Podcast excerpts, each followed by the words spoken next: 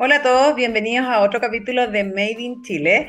Hoy me acompaña, eh, sin duda, una referente, una, una líder referente mujer, que es María Olivia Recart. María Olivia es actual rectora de la Universidad Santo Tomás y además ella es ingeniera comercial, eh, tiene mención en Economía de la Universidad de Concepción y es Master of Arts en Economía de Georgetown. Cuenta con alrededor de 25 años de experiencia en políticas públicas, en I+D, alta dirección de empresas y organizaciones sin fines de lucro.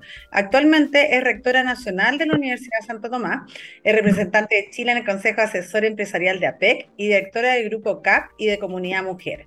Bienvenida María Olivia, muchas gracias por acompañarme hoy.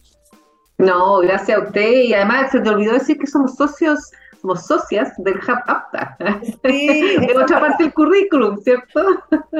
Eso es verdad. Además, nosotros, digamos, somos socias dentro del Hub.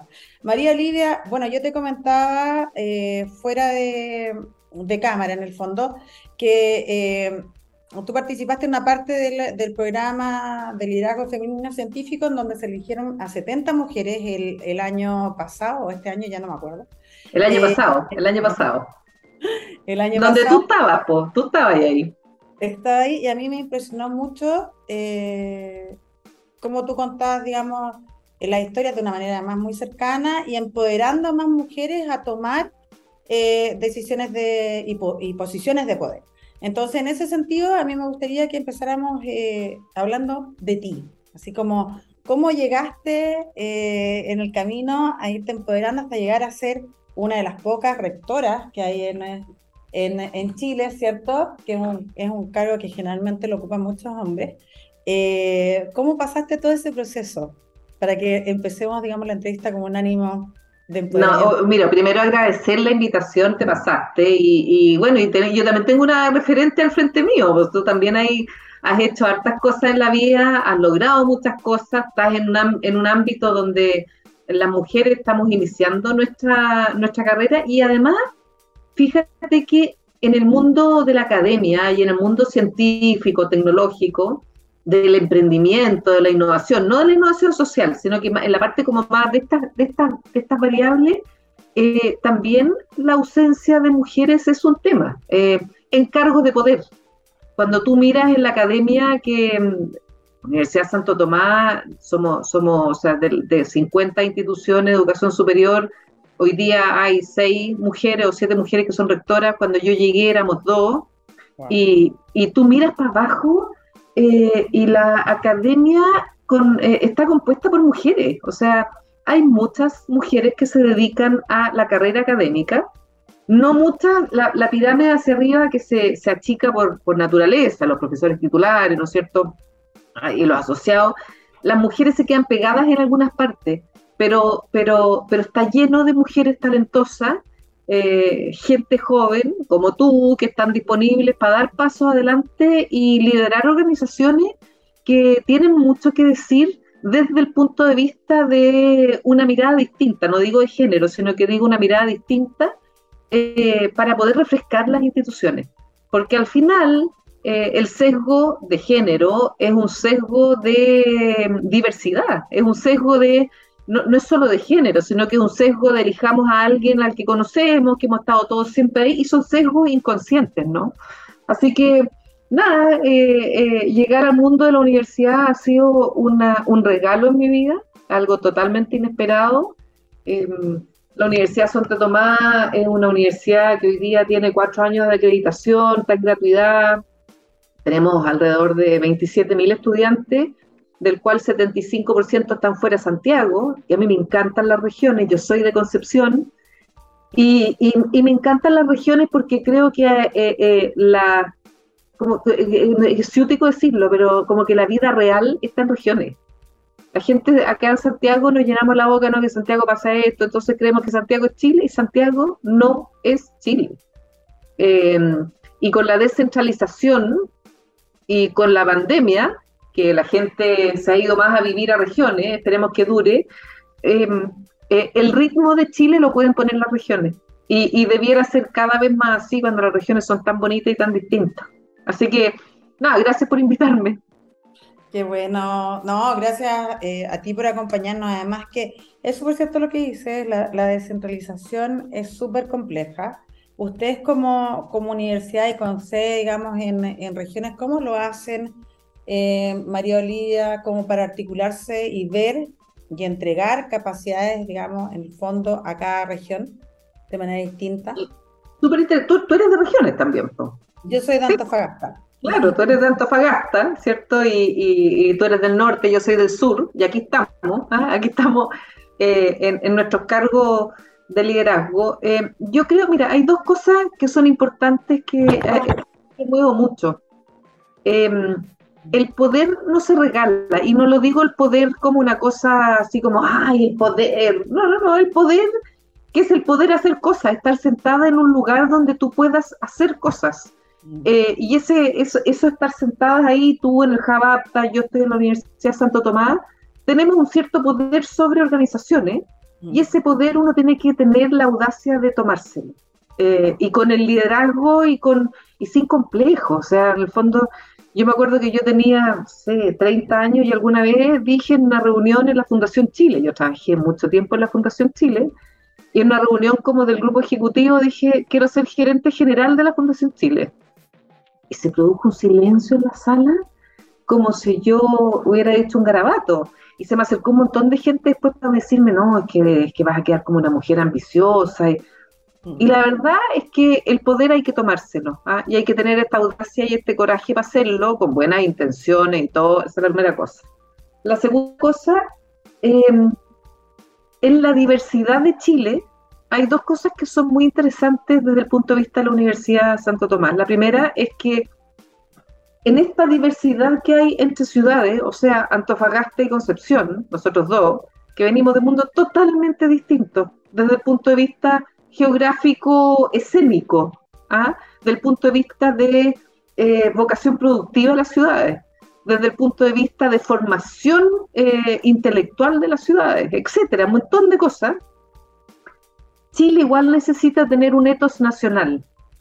Y cuando tú tienes esta diversidad en cada región y tienes muchas universidades que son puramente regionales, la unidad no se da naturalmente en un consejo de rectores. Nosotros tenemos esa ventaja de que la particularidad de expresión de cada región, de Arica, de Iquique, de Antofagasta, de Concepción, de Temuco, Valdivia, se da en cada región pero yo como rectora nacional, mi labor consiste en unir todo eso en un etos nacional para darle sentido a una cosa que va más allá de lo puramente individual. Y eso es súper bonito. Eh, y la segunda cosa es que también recogemos mucho la diversidad regional, o sea, los proyectos que hacemos eh, en Antofagasta son distintos a los proyectos que hacemos en eh, Concepción. Las prácticas, los estudiantes, los problemas, a pesar de que los adultos mayores existen en las dos regiones, a pesar de que tú tienes problemas de salud que son en las dos regiones, pero que son distintos. Entonces, por eso te digo de nuevo, el desafío es una organización matricial enorme, es muy grande, es una institución con una vocación de servicio gigante eh, y con estudiantes que además están súper interesados en dar de vuelta en las regiones y en las comunas de donde vienen. Y eso es súper bonito súper bonito porque eh, lo veo en Concepción, yo me junto con los estudiantes, vienen de Tomé, de Leu, de Hualqui, de Coelemu, y vuelven al municipio de Coelemu, y vuelven al municipio de FAM de Hualqui. Y eso a mí me conmueve porque creo que es la forma de desarrollar Chile. Que, oye, qué, rico escucharte, es verdad, porque en realidad yo, estudié en región, yo estudié en la Católica del Norte, eh, y bueno, después me fui a hacer un, un MBA afuera y, no volví, ¿ya? Eh, por distintas razones. hasta ahora, no volví. Ahora. Hasta ahora, no he vuelto. Pero eh, me hubiese gustado en, en, algún momento, o sea, siempre pensé en quedarme, me gustaba la vida de la región, que es una vida, es distinta a la vida de... Mira, es distinta, pero tiene, yo tampoco, ya no volví, yo no volví, yo tengo mi mamá ya y tengo una hermana y voy mucho, de hecho la semana pasada estuve allá, pero es una vida distinta, en especial para, porque, porque una cosa, eh, es, es em, la discriminación de género se ve más porque son más conservadoras. Entonces es más difícil ser una mujer, como dicen los gringos, pushy. O sea, vamos, yo allá sería un fenómeno, o sea, o sea como outlier total. Aquí tengo zapitos de Darwin de mi especie, tengo harto en Santiago, entonces tengo mi grupo, me muevo y allá no, pues allá me miran así como de lejos. Y yo creo que si hubiera, hubiera desarrollado en Concepción, eh, sería otra persona. O sea, es cierto, pero la juventud hoy día y los millennials que ven la calidad de vida y ven lo que ofrecen las regiones con la conectividad que hay hoy día, em, hay una opción real de vivir en eh, regiones, totalmente. Sí, es que ha cambiado, ha cambiado nada, bueno, y eso mismo, ha cambiado la pandemia, seguramente usted también como universidad tuvo un cambio fundamental, ¿no? De cómo entregaban. Eh, ¿Cómo, cómo, cuéntanos un poco cómo ustedes se adecuaron a este nuevos cambios, cómo va a volver la universidad en cuanto, por ejemplo, a, temas, me, imagino que la educación híbrida ya llegó para instalarse y la online también, ¿no? O sea, yo, mira, la, la pandemia fue difícil, nosotros estábamos, por suerte, preparados porque estábamos con todos los servicios y con todas las cosas ya en cloud, que nos ayudó mucho, porque si no habría sido imposible. Eh, y como ya teníamos esta organización matricial, nosotros ya aplicábamos mucho de videoconferencia y mucho de, eh, en la parte de la gestión académica, teníamos mucho del uso de la tecnología. Pero, habiendo dicho eso, eh, el tema de hacer clases online no lo habíamos probado jamás, o sea, muy poquitito, y teníamos, o sea, los profes en general muy reacios. Y hoy día yo te diría dos cosas que son como contraintuitivas. ¿eh? Primero, nosotros no vamos a hacer una universidad online. Decidimos y tomamos la decisión de que por el perfil de nuestros estudiantes, por nuestro proyecto educativo, por, lo que nosotros valoramos de la cercanía y el proceso de enseñanza-aprendizaje, no solo en, el aula, sino que además en los pasillos, en, el almuerzo, o sea, como en el fondo, como toda esta cosa que es más eh, presencial, donde se enseñan valores, donde tienes otro tipo de interacciones, nosotros vamos a seguir siendo presenciales. Entonces es una decisión súper importante, pero lo que nos enseñó la pandemia en términos del uso de la tecnología para poder habilitar, nivelar, para poder eh, hacer cosas extraordinarias fuera de las clases, o, o para poder cambiar la forma en que evaluamos y la forma en que trabajamos, eso llegó para quedarse y eso tenemos que profundizarlo. Entonces la pandemia produjo un cambio acelerado, obviamente, pero acelerado no en cosas que son evidentes como esto que estamos haciendo tú y yo ahora, que obvio llegó para quedarse, o sea, yo, no estoy en tu oficina, ni tú viniste a la mía, nos juntamos y no hay ningún problema, sino que en cosas que la tecnología habilitan que sucedan.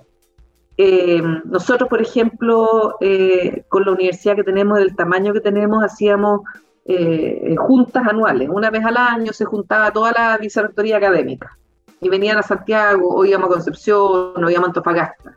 A trasladar a todo el mundo los costos de eso, entonces 100 personas, porque no, no podíamos hacerlo con más gente. Hoy día la, tuvimos la, la convención académica, fuimos 350 personas online y lo hicimos en tres medios días.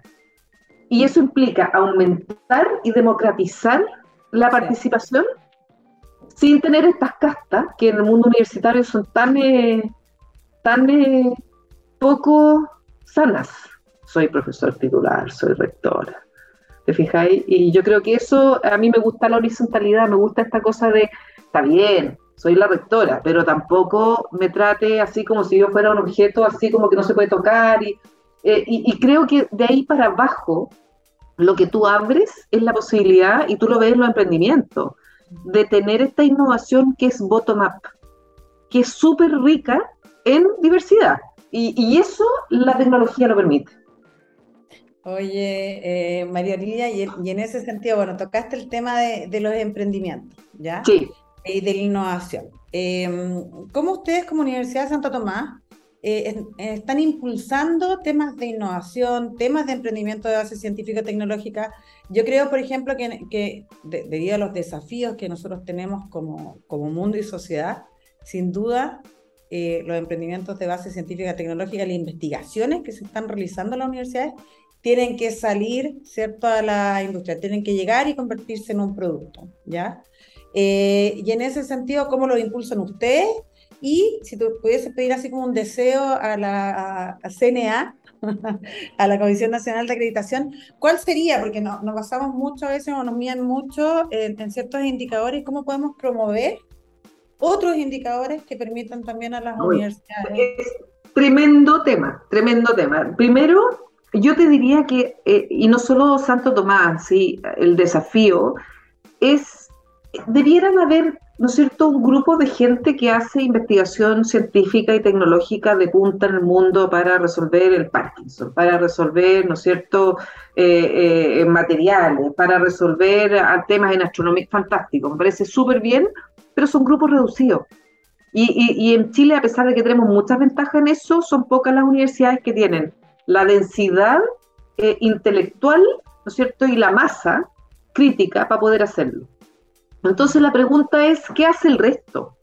Y yo creo que nosotros debiéramos enfocarnos, y en eso estamos en la Universidad Santo Tomás, en desde, desde la ciencia y la tecnología, la innovación y el emprendimiento, resolver problemas reales, resolver problemas de las regiones, resolver problemas de las pymes, de las medianas empresas, resolver problemas sociales. O sea, resolver problemas sociales no desde el punto de vista de lo social y la responsabilidad social, sino que desde el punto de vista de nudos críticos que nos impiden desarrollarnos y ser más productivos. Las colas en los hospitales. Es, es, un tema que no es logístico, es un tema que es mucho más grande y que tiene que ver con políticas públicas, que tiene que ver con hospitales, con infraestructura, con el uso de un montón de temas.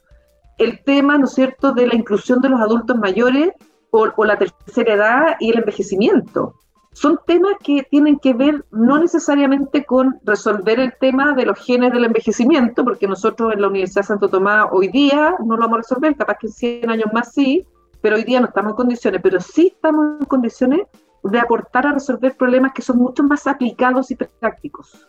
Y yo creo que eso tiene un gran valor. Yo vengo de la Fundación Chile, trabajé 16 años en la Fundación Chile, eh, me tocó hacer un montón de cosas y aprendí, eh, mucho, trabajé en los primeros proyectos de biotecnología eh, con Alier Orellana, que estaba en esos momentos en la, en la Universidad de Chile, con Eduardo Guitrán, eh, trabajé, Eduardo fue mi jefe muchos años, y, y, la verdad es que tú ves el potencial que tiene Chile para aplicar tecnología en áreas en las cuales Chile tiene alguna competencia, pero que se puede achanchar si no le mete innovación. Entonces creo que ahí hay un tema enorme y, hay un tema de nuevo en bienestar, en bienestar, eh, en salud, en educación, en desarrollo integral eh, de, las regiones.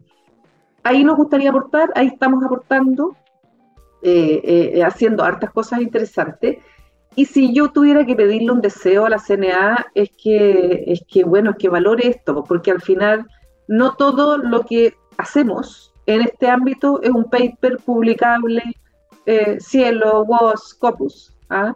No todo lo que uno hace tiene un valor desde el punto de vista de productividad científica as we know it today. Mm. Y, correr la frontera de lo posible en esto es súper importante porque yo no tendría por qué estar contratando puros doctores que van a hacer aplicaciones eh, de ciencia, ¿no es cierto?, de cuántica, de, física cuántica. A mí me gustan los doctores que tienen eh, una patita que viene del sector privado, que ojalá pudieran ser personas que vienen con experiencia, ¿no es cierto?, resolverle problemas concretos a empresas. Y muchas veces eso no es un paper.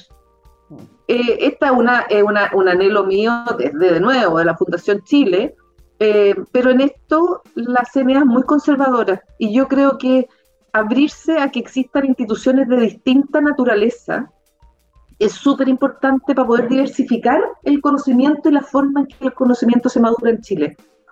Eh, ojalá lo logremos, pues, ojalá lo logremos. Yo tengo hartas expectativas con, eh, con, el presidente de la CNA y con los consejeros comisionados de la CNA, pero tenemos que abrirnos a que las universidades tienen que estar al servicio del país, no solo desde el punto de vista de producción científica y tecnológica a alto nivel, sino que también desde el punto de vista de la innovación y la transferencia de tecnología más práctica.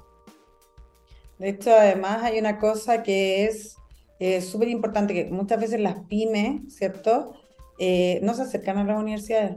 No, porque me, tocan la puerta uno, la puerta dos, nadie la atiende, es lenta la respuesta, y no tienen plata, el costo meterse muy alto. Mira, nosotros tenemos un proyecto precioso con un centro que se llama Centro Cielo, lo dirige eh, la doctora Pamela Caro, y ella se dedica al tema, hoy andaba esta semana, justo hablamos del tema de la participación de mujeres en industrias masculinizadas.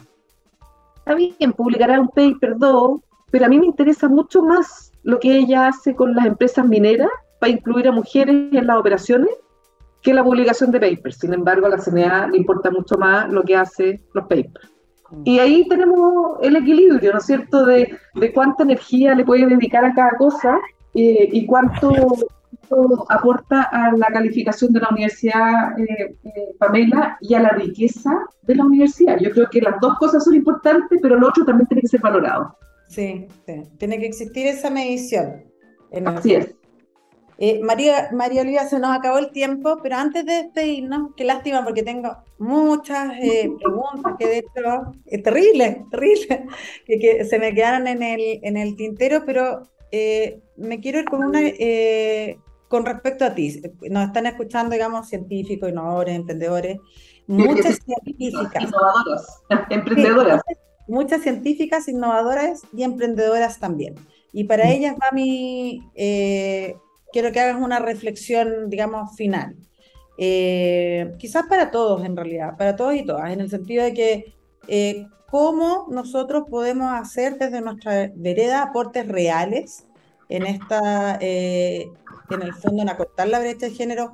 ¿Cómo lo, lo has hecho tú desde, desde tu posición? ¿Qué es lo que un consejo, digamos, a, a emprendedores, científicas o innovadoras jóvenes que están recién empezando y que han pucha, de repente esto no lo voy a hacer o esto? Entonces, así como un mensaje para ellas. A ver, yo creo que hay que tener coraje, hay que tener valentía, hay que tener ganas, hay que tener muchas ganas. Y, y tú has tenido ganas, yo he tenido ganas yo creo que hay que creerse el cuento porque somos iguales, porque no hay una diferencia. Eh, además, hoy día yo vengo de un mundo donde ser políticamente incorrecto en una reunión era un chiste, hoy día eso está prohibido, mm. así que es un poco más fácil. Pero, pero hay que aliarse, a mí no me gusta ser la única mujer, en general eh, yo arreo más mujeres conmigo y en el directorio CAP en el que estoy ahora somos tres mujeres de siete directores, así que tres mujeres eh, es harta gente en un directorio, somos, somos el directorio con más mujeres en, el IPSA. Y mm, yo creo que, creo que además eh, hay que estar presente en la vida. O sea, nosotros traemos tanto del punto de vista de, de, la mirada y de esta diversidad. Y nada, eh, cuando necesiten ayuda, aquí estoy, siempre disponible para hacer, para hacer más espacio. Y, y, y, creo que nosotros somos como la punta de lanza para otras diversidades. O sea, somos lo que se ve de diversidad es el género, pero hay muchas más etnias, religiones, eh, eh, género, sexo, muchas más cosas que se pueden eh, traer a sentar a la mesa para hacer de esto una sociedad más participativa, que al final es lo que queremos. Súper bien, muchas gracias, María Olivia. De hecho, tenía esa pregunta también. Sabéis que la voy a hacer igual, nos vamos a pasar un poquito, pero lo último. ¿Cómo, cómo ha sido tú, en el fondo, participación como directora de empresa? Porque son muy poquitas, ¿cierto? Eh, las mujeres y menos aún, en el fondo, las que están en empresas de IPSA. Eh, y ahora se ha hablado mucho también de, incrementar o generar una política de cuotas en la empresa. Entonces, ¿cómo, ¿cómo ves tú eso? ¿Cómo ha sido tu participación? Muchas mujeres eh, quieren participar, pero de repente no han tenido tampoco como el millaje en directorios para entrar a directorios, digamos, grandes. Entonces, ¿qué es lo que ves tú ahí? Yo creo que primero hay que tener millaje, o sea, yo creo que eh, no por ser mujer uno se va a ganar un lugar eh, y, la verdad es que hay que tener millaje. Yo siempre lo recomiendo, hago conversas con harta gente, harta mujeres, les digo, te quedan cuatro años más todavía, sácate el jugo, haz algo distinto y piensa desde dónde quieres aportar. Eh, haz un pequeño plan de carrera propio, o sea, uno, uno es eso. Lo segundo es em, eh, conéctate con redes. O sea, en el fondo también el tener muchas redes, yo vengo de tantos mundos distintos y tengo una visión desde las políticas públicas, la empresa privada, desde la Fundación Chile, desde gremio y desde la universidad ahora que, que siento que tengo un aporte. Eh, y lo tercero es, es, es, tratar de, yo siempre trabajo en empresas o lugares con los cuales me siento cómoda uno no puede llegar a un directorio o llegar a una empresa o llegar a una organización donde tú no creas en los dueños, no crea en la gente que se siente contigo, en que los valores tuyos no sean compartidos por el resto del equipo. Y eso es importante mirarlo. Eh, uno tiene la posibilidad de decir que sí o que no, no está obligado a hacer nada. Y, para estar en directorio tú tienes que compartir el propósito de la empresa. MICAP me encanta. Eh, tiene Guachipato que viene de Concepción de toda la vida, así que es una cosa así como pegadita a mi corazón. Y, la minería, con la minería del hierro, Así que, y Syntac, son tres, tres distintos negocios que tienen un montón que ver con lo que yo he hecho. Así que yo recomiendo eso, eh, buscar lugares en los que uno se sienta cómoda y donde tú puedas aportar. Porque si no puedes aportar, es una miseria, o sea, no, no, no es el mundo es miserable. Yo siento que la pega es para hacer una diferencia. Y eso se hace de lugares seleccionados. Súper, oye, súper bueno el mensaje. Lamentablemente nos tenemos que ir. Ahora sí, eh, ahora sí. Ahora sí que sí, porque siempre me retan. Así que ahora sí que sí. Gracias, María Olivia, por eh, acompañarme hoy. No, se pasaron. Para se todos. pasó mi gran trabajo el Jabapta. Ay, muchas gracias. Súper, te pasaste. Muchas gracias. Chao. Muy bien. Chao, chao, chao a todos.